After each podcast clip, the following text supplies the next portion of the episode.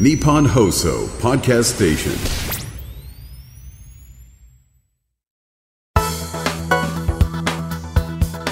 12月14日木曜日。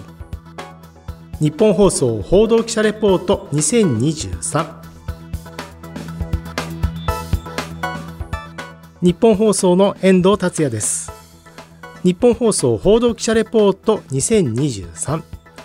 このプログラムは日本放送の報道記者が政治経済事件災害からこだわりのテーマまで日々取材し足で稼いだ現場の生きた情報をお伝えしていきます。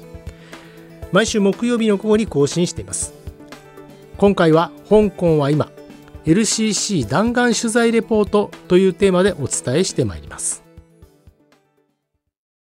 さてあなたは香港といえば何を思い浮かべるでしょうか？ヤムチャブルース・リージャッキー・チェン私は1970年代前半生まれということもありましてまさにテレビ大好き世代でしたということもあって、あの丹波哲郎さんの刑事ドラマ、G メン75の香港空手シリーズでの記憶が鮮明にあります。実はこの6月から7月にかけて香港国際空港が主催する往復無料招待券50万人プレゼントワールド・オブ・ウィナーズというのが実施されまして世界中の50万人に抽選で提供されましたでこれは香港エクスプレス香港空港、それにキャセイパシフィック航空、この3社のホームページから応募ができました。私も行きたいなと思って応募したんですけども、見事に外れ。ただ、今の香港は見ておきたいなという好奇心がありまして、急遽行ってみることにしました。実は香港政府の観光局、このデータによりますと、コロナ前の2019年に香港を訪れた旅行客、これは延べ5591万人でした。ところがコロナの影響もありまして、2021年は延べ9万1000人に激減しています。去年8月から水際対策を段階的に緩和して徐々に回復というには向かっているんですが、去年の旅行客は延べ60万5000人と、まあ、なかなか回復しない状況が続いていました。この状況を打開するために今回の無料招待キャンペーンで少しでも香港に観光客を呼び込もうという狙いがありまして、で、これが功を奏したのか、香港エクスプレスは往復ともに満員でした。さすが香港エクスプレス。まあ、LCC ということもありまして、無駄を一切省いてます。例えば、機内に持ち込める荷物は7キロ以内。小さいスーツケースを1つと小さいリュック。で、7キロを超えるとカウンターで9000円を追加で請求されるということもありまして、スーツケースには着替えのみを詰めてすっかすかな状態で行きました。また、飲み物のサービスは一切なし。で、若干シートは硬い素材かなという印象だったんですが、成田と香港、この往復運賃は今回5万4000円でした。行きは5時間とちょっと、帰りは4時間というフライトでした。で、今回は日本のある物流会社の香港支社に勤務している友人の A 君にいろいろな情報を教えてもらいながら実際にいろんな現場連れてってもらいました。で、到着してみると当たり前のように円安の波、まあそれは香港でも他の国と同じく同様でした。で、5年ほど前には1香港ドルは14円程度。それが今回は1香港ドルが20円程度になっていました。まあ分かりやすく言えば、この5年間で香港においての円の価値は3割程度下落したことになります。で私も香港では名物のヤムチャを中心に食事をしました。特に名物とされるワンタン麺は丸ごとのエビが入っていたり、豚肉のミンチもたっぷり入っていたりで、ピンポン玉ぐらいの大きさの大きなワンタンが特徴です。で、今回は香港の金融街。まあ日本で言えば、どうでしょうね。兜町にあたるんでしょうか。セントラルというところにあります、ジム・ジャイケイという有名店に来ました。これは星はつかないながらもコストパフォーマンスが高く、6000円以下で質の良い料理を楽しむことができる店につけられる称号なんですけれども、このピブグルマンに長年選ばれていることもありまして、世界中の旅行客が食べに来る状況となっています。で、ちょうどお昼時ということもありまして、私が到着した12時前には30人ほどの行列ができてました。で、ただ、ワンタン麺と牛肉麺、そしてフィッシュボールが入っている麺と、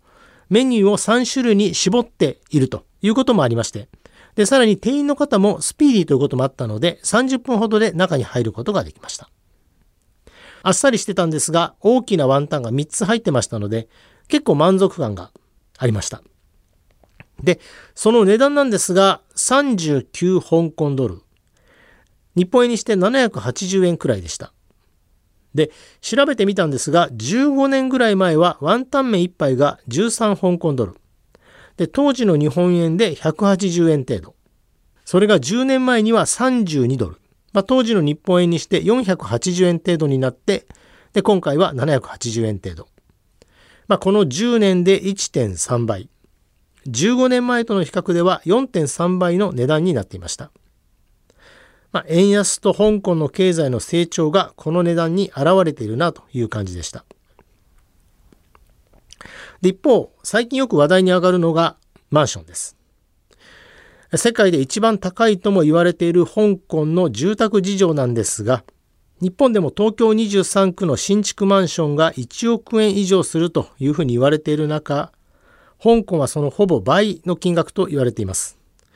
例えば日本人に人気のエリアである香港島の東区の中古の高層マンション。マンションの中にはジムやプールにサウナ、ジャグジーにボーリングレーン、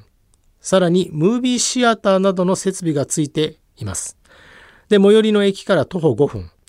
46平米の 2LDK で月の家賃がおよそ43万円。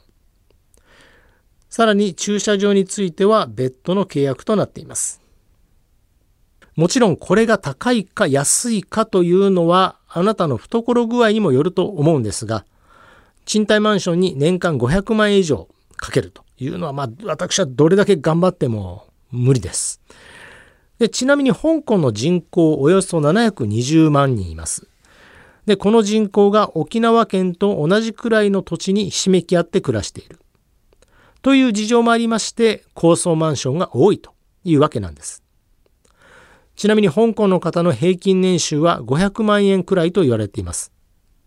ただ金融関係などは何億円ともらっている方も多くいらっしゃいまして貧富の差は日本同様に拡大しています。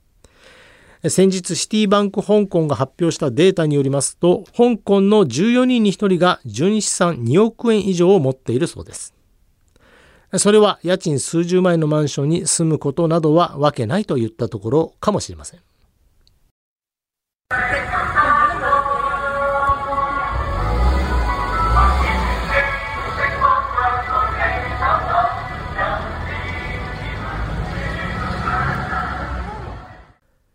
この音声、選挙に関するものです。ある候補者の選挙カーから流れてきた音声です。香港政府は地方議会にあたる区議会議員選挙を先日12月10日に行いました。私が訪れたのは先月の下旬ですからちょうど選挙戦の真っ最中でした。で、結果的には民主派の候補は一人も立候補ができませんでした。まあそういったこともあり、区議会の470議席のうち、親中派が独占するといった形になりました。この選挙制度をめぐってはこの10年民主派による様々なデモ活動がありました。若者を中心とした香港市民が街頭を占拠して1989年の天安門事件以降で最大級の民主化デモとして世界中から注目された2014年の雨傘運動。また2019年に香港の大規模な民主化デモ。この10年で2回大きなデモがありました。以前は区議会議員選挙というものは最も民意を反映しやすい選挙と言われておりまして前回2019年の選挙では香港の民主化デモの流れを受けて民主派が80%を超える議席を獲得して圧勝しましたで、この民主化への大きな流れを恐れた香港政府。さらに中国の習近平指導部が2021年に香港の議会にあたる立法会議員選挙と行政長官の選挙について愛国者による統治。これをテーマに挙げまして選挙制度を変更して政府に批判的な立場の候補を排除する姿勢を示してほぼ親中派が独占する状況になりました。でさらに香港の区議会議員選挙をめぐっては今年7月立法会で選挙制度を変更するための条例の改正案が全会一致で可決成立しました。この改正が実は香港のさらなる中国化を促進すると言われていて470議席のうち市民が直接投票で選ぶ議席の枠をこれまでの定数の9割以上から2割以下に削減したほか残りの議席についても行政長官による委任枠などが新たに設けられたこともありまして親中派にとっては圧倒的に有利な制度になりました。さらにハードルがありまして、立候補をするためには愛国者による統治、この原則にのっとった資格審査を通る必要があり、政府に批判的な候補を徹底的に排除する姿勢を打ち出しています。そんなこともありまして、香港の方に話を聞いてみても、選挙では何も変わらないよと、まあ、半ば諦め気分といった雰囲気でした。あと今回コーディネーターをしてくれた A 君に教えてもらったんですが、香港が中国に飲み込まれている象徴となっている印として旗、フラッグを教えてくれました。市場には中国の旗と香港の旗、2種類の旗が何枚も掲げられているんですが、1997年の香港独立の際は同じ大きさだったものが現在は香港の旗が中国の旗の3分の2くらいの大きさに縮小されています。そして先日大きなニュースがありました。政府に対する反対意見を完全に、えー、消し去る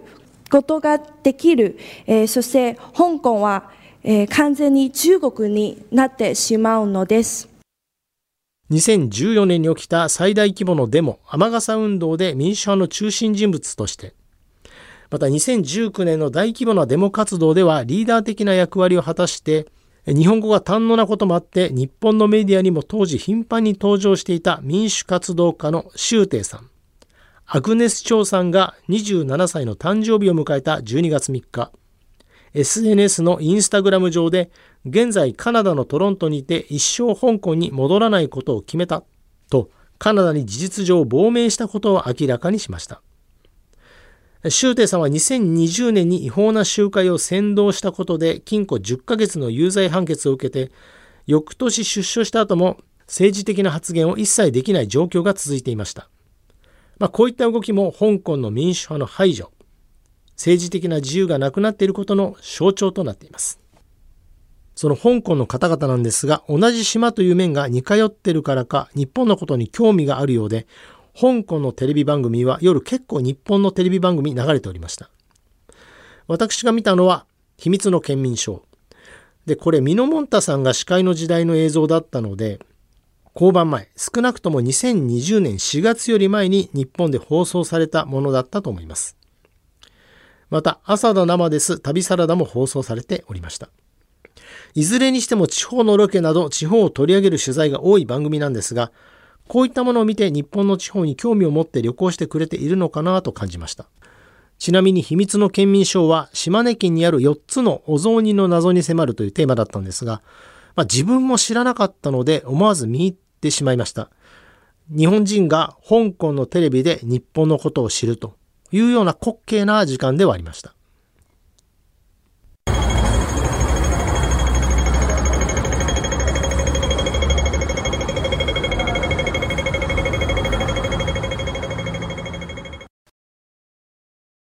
さて、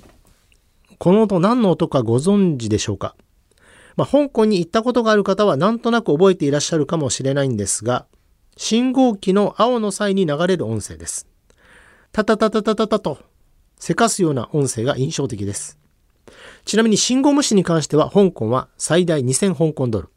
日本円にして4万円ほどの罰金となっています。せわしなくなり続ける青信号の流れの音声を聞きますと、まあ、香港経済の盛り上がりに合わせたような音色のようにも聞こえますし、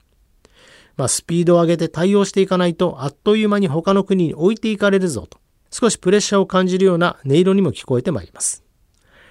中国経済7月から9月の第3四半期の経済成長率は実質で前の年の同じ時期に比べてプラス4.9%と4月から6月のプラス6.3%という前の期の数字に比べて伸び率は減速したんですが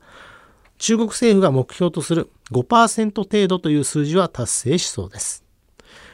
香港は中国にさらに飲み込まれていくのかあくまでも香港は香港として独立した立場を何とか維持していくのか、